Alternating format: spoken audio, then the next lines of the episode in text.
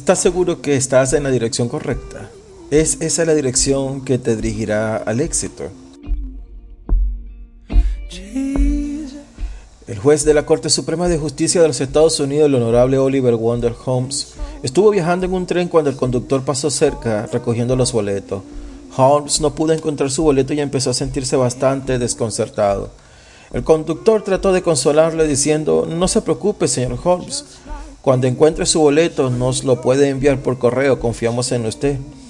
El juez continuó con su misma frustración respondiendo, mi querido hombre, eso no es mi problema. Necesito mi boleto para saber dónde voy. Como el señor Holmes, todos necesitamos saber hasta dónde queremos llegar.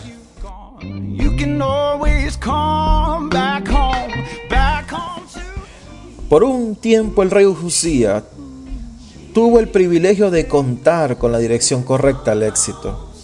En segunda de Crónicas 26 versículo 5 Usías buscó a Dios en el tiempo de Zacarías, quien le enseñó a temer a Dios, y mientras el rey buscó la dirección del Señor, Dios le dio el éxito.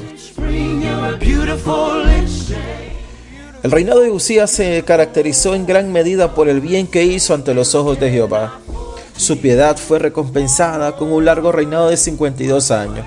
Lamentablemente no fue consecuente ni siguió toda la instrucción de Dios esta evaluación generalmente mixta sobre el reinado de Usías también se indica en 2 de Reyes 15, 1 al 4, que nos dice que Usías, también llamado Azarías en 2 de Reyes, no quitó los lugares altos, lugares tradicionales de sacrificio al Señor y en ocasiones portales a la idolatría.